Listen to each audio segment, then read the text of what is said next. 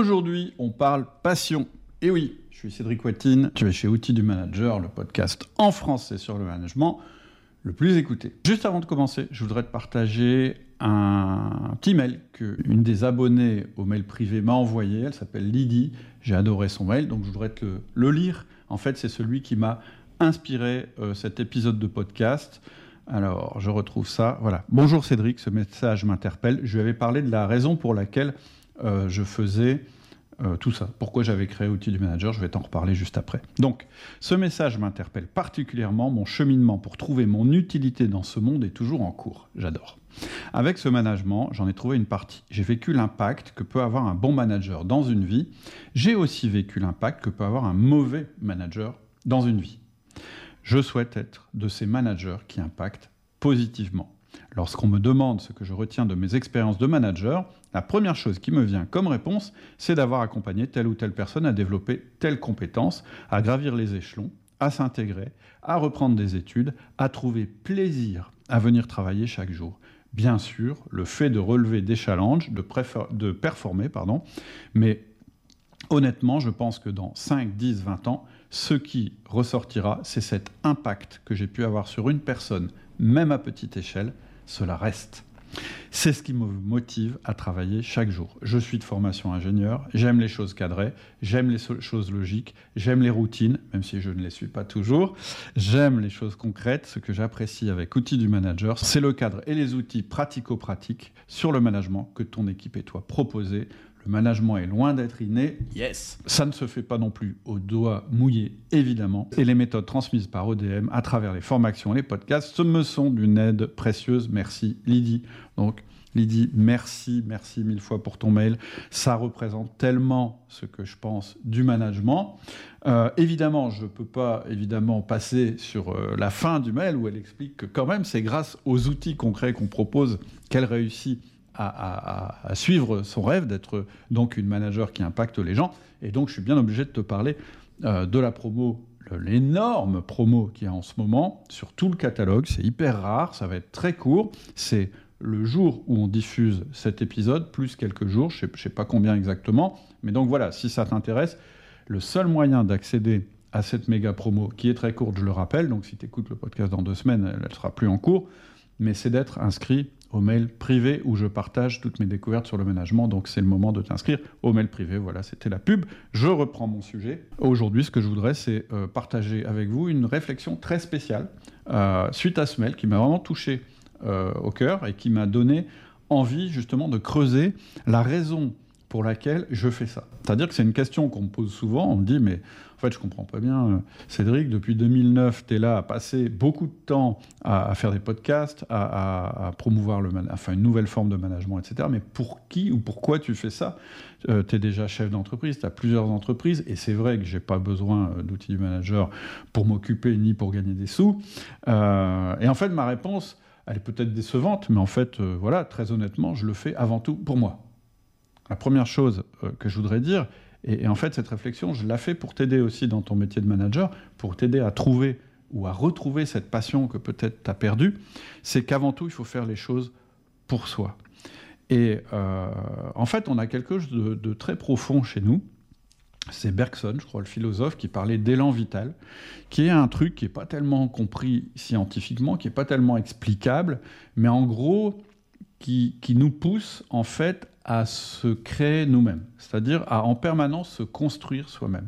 Moi, moi, je pense que c'est très vrai, c'est d'ailleurs ce qui fait le succès du développement personnel, c'est que quand on commence à se voir comme un, objet extérieur que l'on peut regarder et que l'on peut améliorer, alors on trouve souvent une première partie du sens que l'on cherche dans la vie, et c'est là qu'on va trouver notre passion. Donc, première chose, première chose pour moi, si je fais ça, c'est parce que j'ai le sentiment que ça me rend meilleur, que ça m'aide euh, à devenir meilleur, à me construire. Le fait de faire ces podcasts, le fait de proposer ces formations, etc.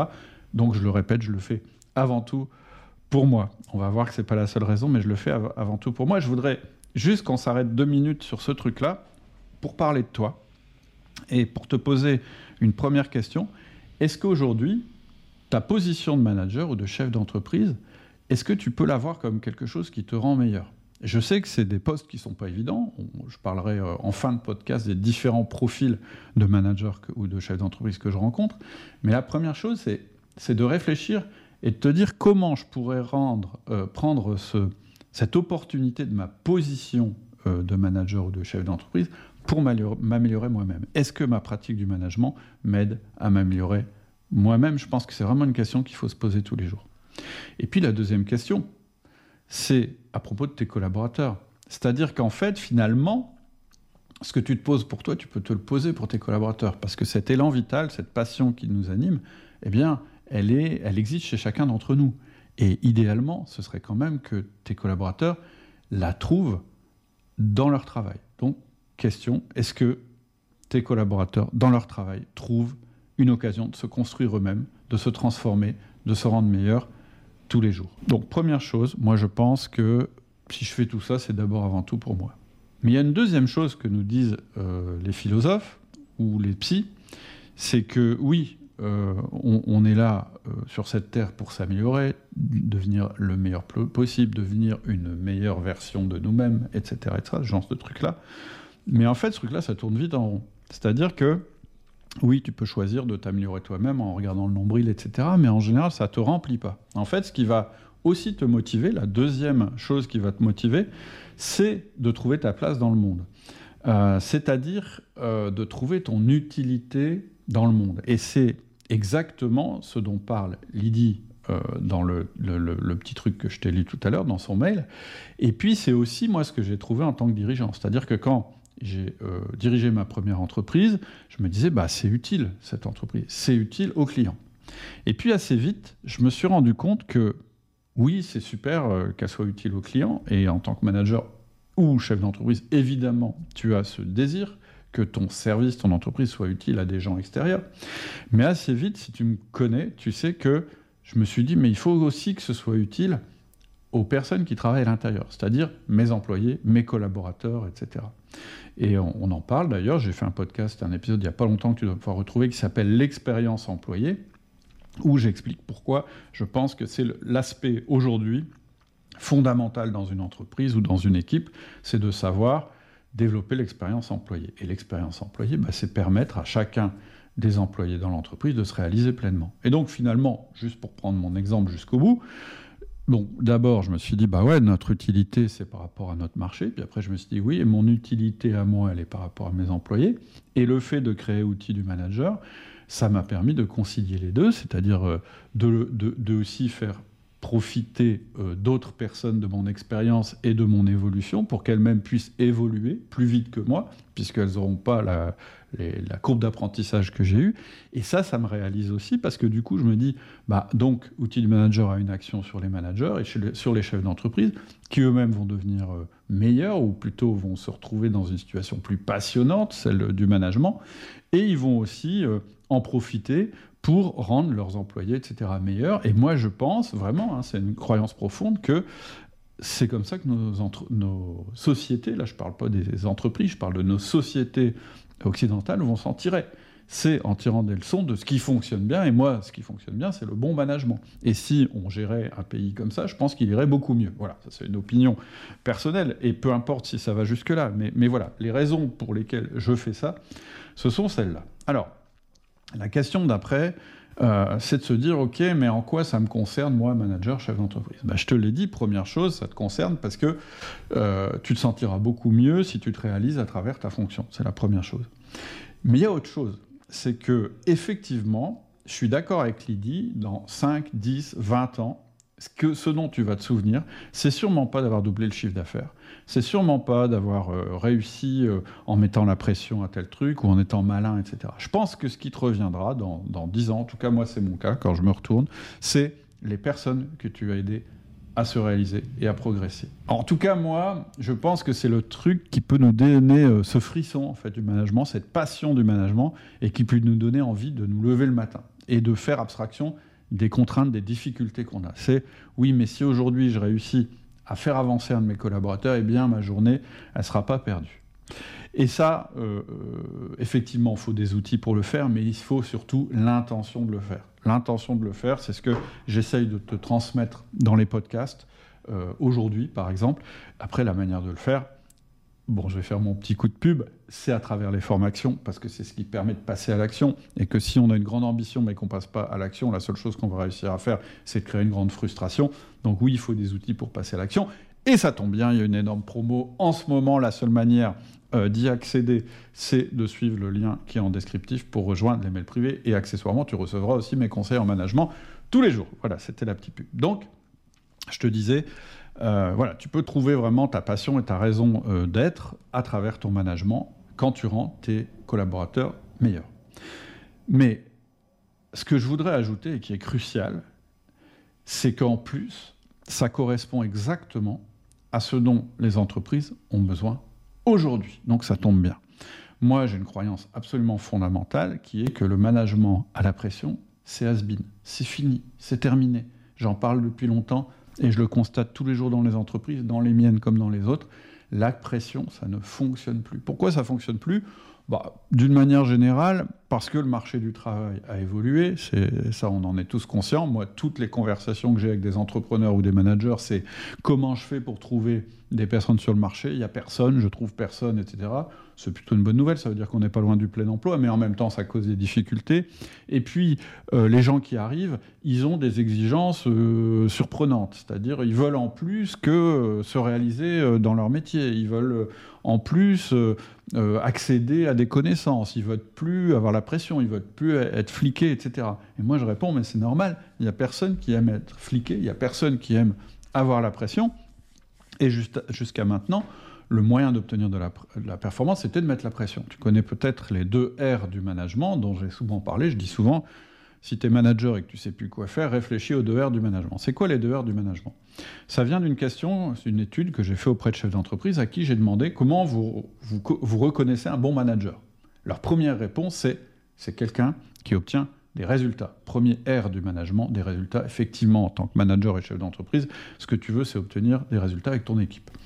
Mais une fois qu'on m'a dit ça, je reviens vers les chefs d'entreprise, je dis OK, mais est-ce que ça, ça peut être obtenu pardon, au prix d'un turnover élevé, de collaborateurs qui tombent malades, qui sont pas bien, etc. Ah non, non, non, il faut aussi que l'équipe, elle reste elle reste là, parce que le turnover, ça coûte cher, etc. Et donc le deuxième R du management, c'est la rétention, que les gens restent à l'intérieur de l'entreprise ou de l'équipe. Jusqu'ici, rien de nouveau. Et donc, ce qu'on faisait jusqu'à maintenant, c'est, on se disait, bah, ouais, on obtient des résultats en faisant attention quand même de pas trop abîmer les gens, de pas aller jusqu'au bout, mais d'y aller pas trop loin, mais pas jusqu'au bout. Ça, c'est le management à la pression, c'est-à-dire je cherche avant tout des résultats, c'est mon premier objectif, mais je me rends compte que quand j'y vais trop fort, j'abîme les gens, donc je vais essayer de les abîmer moins ou de les retenir, rétention, retenir, en leur mettant des primes, des machins qui font qu'ils ne peuvent pas quitter l'entreprise. Ça marche plus aujourd'hui. Aujourd'hui, je pense que les R, ils se sont inversés. C'est-à-dire qu'aujourd'hui, si tu veux du résultat, occupe-toi d'abord de la rétention et fais en sorte que tes collaborateurs soient passionnés par leur job. Tu n'auras plus besoin de mettre des systèmes artificiels pour les retenir. C'est leur job qui les motivera. C'est ça qui fera qu'ils viennent à l'entreprise et c'est ça qui fera qu'ils vont réussir et donc ils vont obtenir des résultats. Et donc il faut vraiment inverser sa pensée à ce niveau-là. Ça paraît un peu flou quand je le dis, mais qu'est-ce que ça veut dire en vrai? Ça veut dire que tu dois parfaitement connaître tes collaborateurs, par exemple. Pourquoi? Parce que il y a un truc aussi qui est fondamental, en tout cas dans nos civilisations, chez l'être humain, c'est que il n'y a rien qui lui plaît plus que d'être unique. Et d'ailleurs, c'est vrai.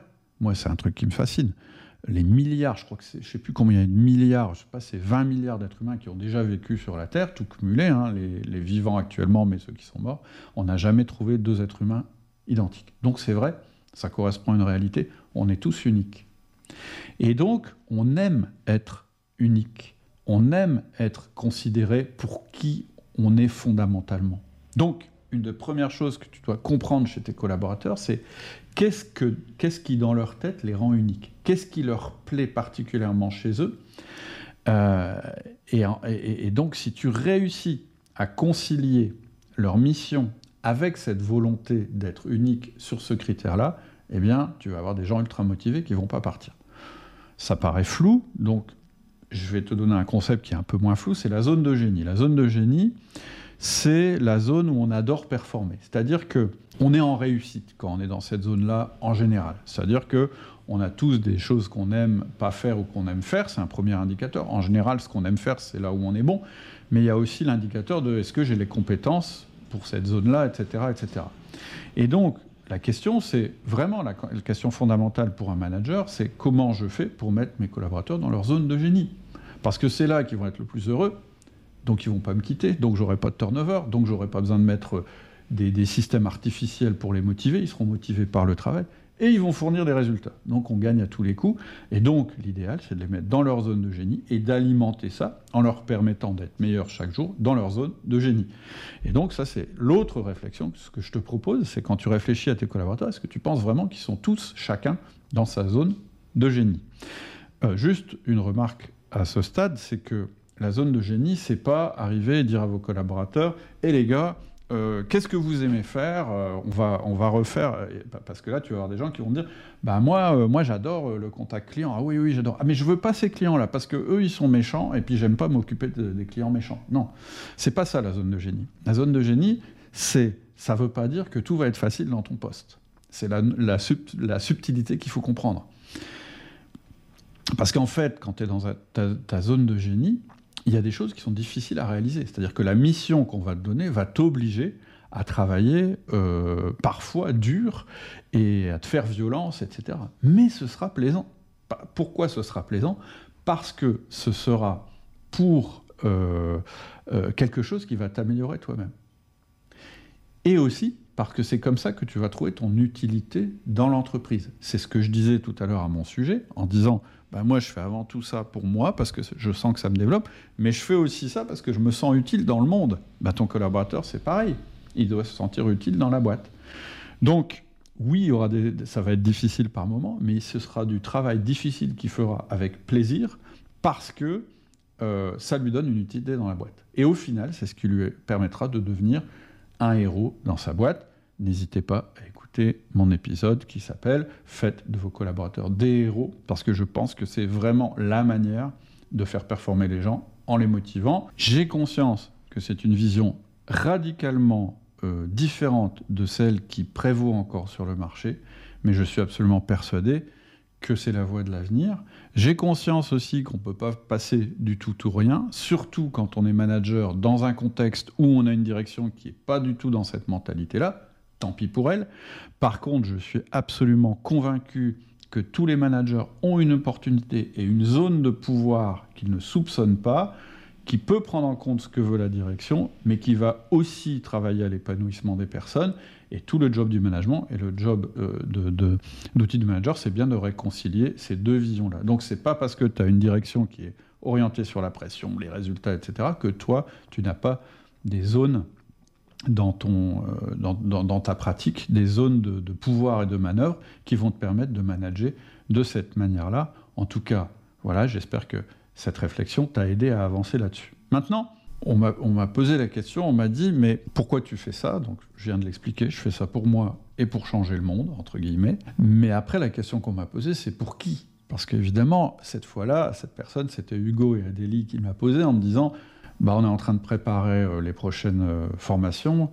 Et, euh, en, fait, une question qui revient tout le temps quand tu fais du marketing, c'est qui ta cible? C'est qui ton avatar? C'est qui ton... Comment je vais appeler ça? C'est qui ton... le profil type des personnes qui sont intéressées par ce que tu vas dire? Parce que ça nous aide à mieux cibler bah, nos mails, etc. etc. Et là, j'avoue que je suis jamais très à l'aise par rapport à cette question parce que, un, je suis un individu unique, je n'aime pas être mis dans une case, et donc je me dis que toi, c'est pareil, qui m'écoute. Et donc, euh, c'est un exercice pour moi qui n'est pas facile. Et donc, moi, je m'en étais sorti par une pirouette en disant, bah, en fait, euh, notre cible, c'est les gens qui ont envie de s'améliorer en management. Réponse facile. Mais je me suis dit, non, je vais aller un peu plus loin et je vais essayer de, de travailler sur des profils types alors évidemment, je te les propose, mais l'intérêt en te les proposant, c'est que tu puisses euh, t'identifier à l'un ou à l'autre, ou à plusieurs, ou à un mix de ces gens-là, et que tu puisses me dire si, ça te correspond ou pas. Et, pour chacun, ben, ben voilà, il y, a des choses à faire qui sont assez évidentes. C'est la première euh, chose qui est à faire pour euh, réussir à, évoluer et euh, à faire changer sa manière de manager. Donc je pense que c'est un exercice qui est intéressant. Donc j'ai identifié neuf profils types que je te propose. Je leur ai donné des prénoms. Euh, donc la première c'est Lucie. On va, euh, on va l'appeler comme ça. C'est Lucie, elle est manager et elle est perdue dans sa prise de poste. C'est-à-dire qu'en fait, elle vient d'arriver dans une entreprise et euh, en gros, elle a la pression de son boss qui lui dit, euh, enfin, ou plutôt elle ressent la pression, il lui dit pas forcément, ça s'est bien passé à l'entretien, mais un boss, quand tu rentres dans une boîte et que tu es nouveau ou nouvelle, euh, ce qu'il veut, c'est être sûr de ne pas s'être trompé dans son recrutement.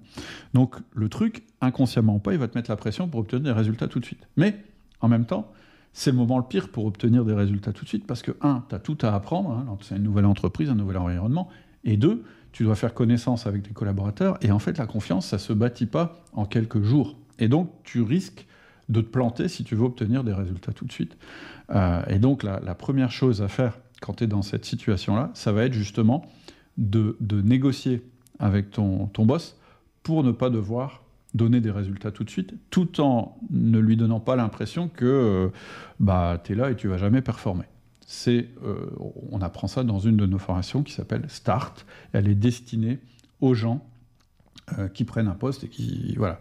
Et, elle est cruciale cette formation, cette formation pardon, elle est cruciale parce que c'est ce qui va permettre euh, de construire les fondations de ton futur poste. Si tu te plantes au début, c'est très difficile de faire marche arrière. Deuxième euh, euh, profil que je rencontre souvent, c'est Thomas, qui devient tout d'un coup manager de ses anciens collègues. Et l'erreur qu'il fait en général, Thomas, c'est de dire à ses anciens collègues Non, non, mais on va rien changer, je suis toujours le Thomas d'avant, on est toujours potes, ça va toujours être comme avant, donc euh, tout va bien se passer. Et finalement, Thomas, il met rien en place, justement pour, pour son système de management. Et en fait, il se trompe lourdement. Quand tu deviens manager de tes anciens collègues, tu peux pas leur dire tout sera comme avant.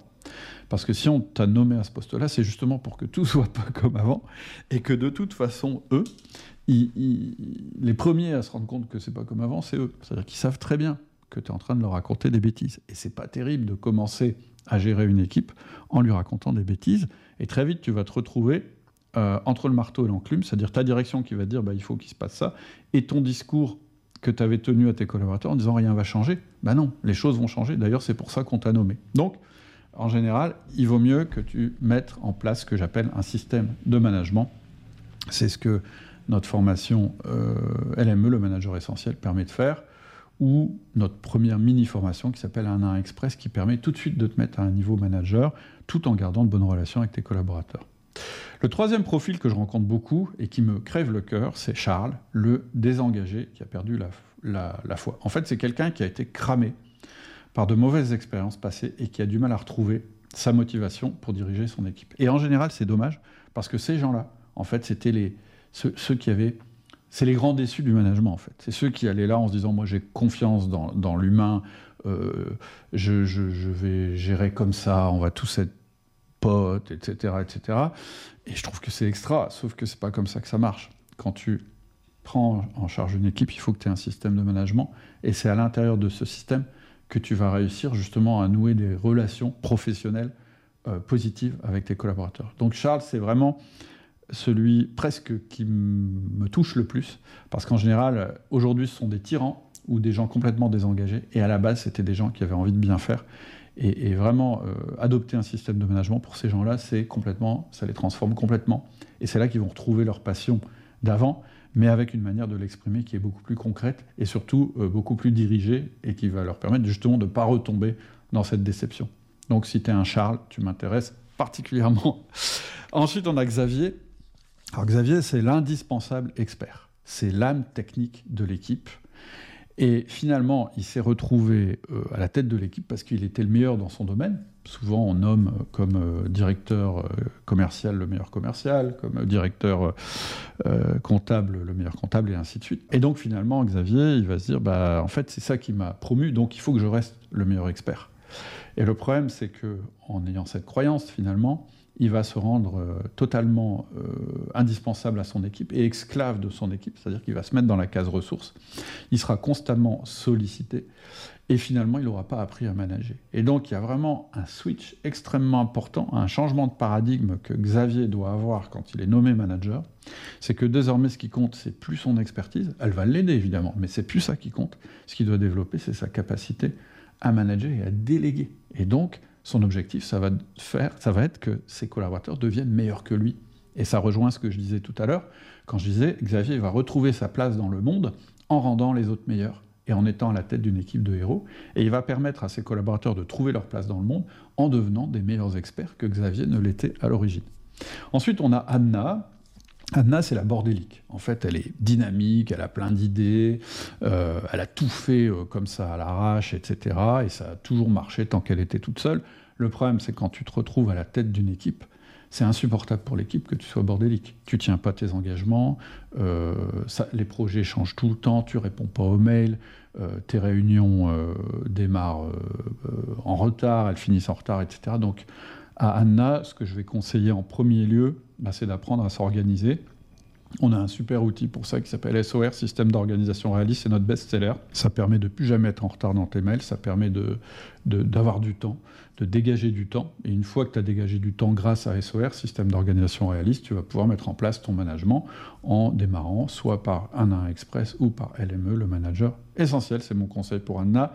Et enfin, Anna, si elle réussit ça, si elle réussit à se canaliser, à s'organiser, là, elle va pouvoir donner sa pleine puissance et elle va vraiment pouvoir aider son équipe. Ensuite, on a Carole. Alors Carole, elle est envahie par les problèmes de ses collaborateurs.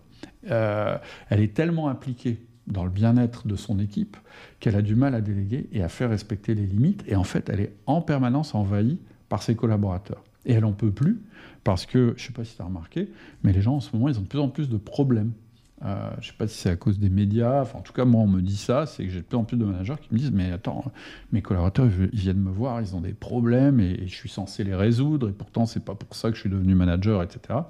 Donc Carole c'est pareil, ce qu'il faut c'est qu'elle structure son management, qu'elle compartimente son temps, qu'elle accorde du temps à ses collaborateurs mais avec des limites et que ces limites soient bien claires et que quand elle est dans ses limites, elle soit complètement dédiée à l'écoute de son collaborateur, mais qu'en dehors de ses limites, son collaborateur soit autonome et elle aussi. Et ça, c'est ce qu'on apprend aussi dans LME, le manager essentiel.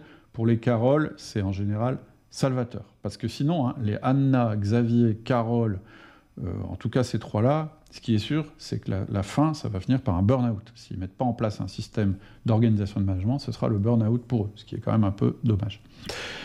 Ensuite, un truc qui on m'interroge souvent, c'est le manager sans pouvoir hiérarchique. Donc ça, c'est l'exemple de Adrien. Adrien, il est par exemple chef de projet. Et il me dit, ouais, mais moi, mon problème, c'est que je ne me fais pas respecter de mes collaborateurs parce que je n'ai pas de hiérarchie. Ou bien j'ai une mission transversale. Je suis au RH, je dois gérer des gens, mais ils ont eux-mêmes un, hiérarchique, etc.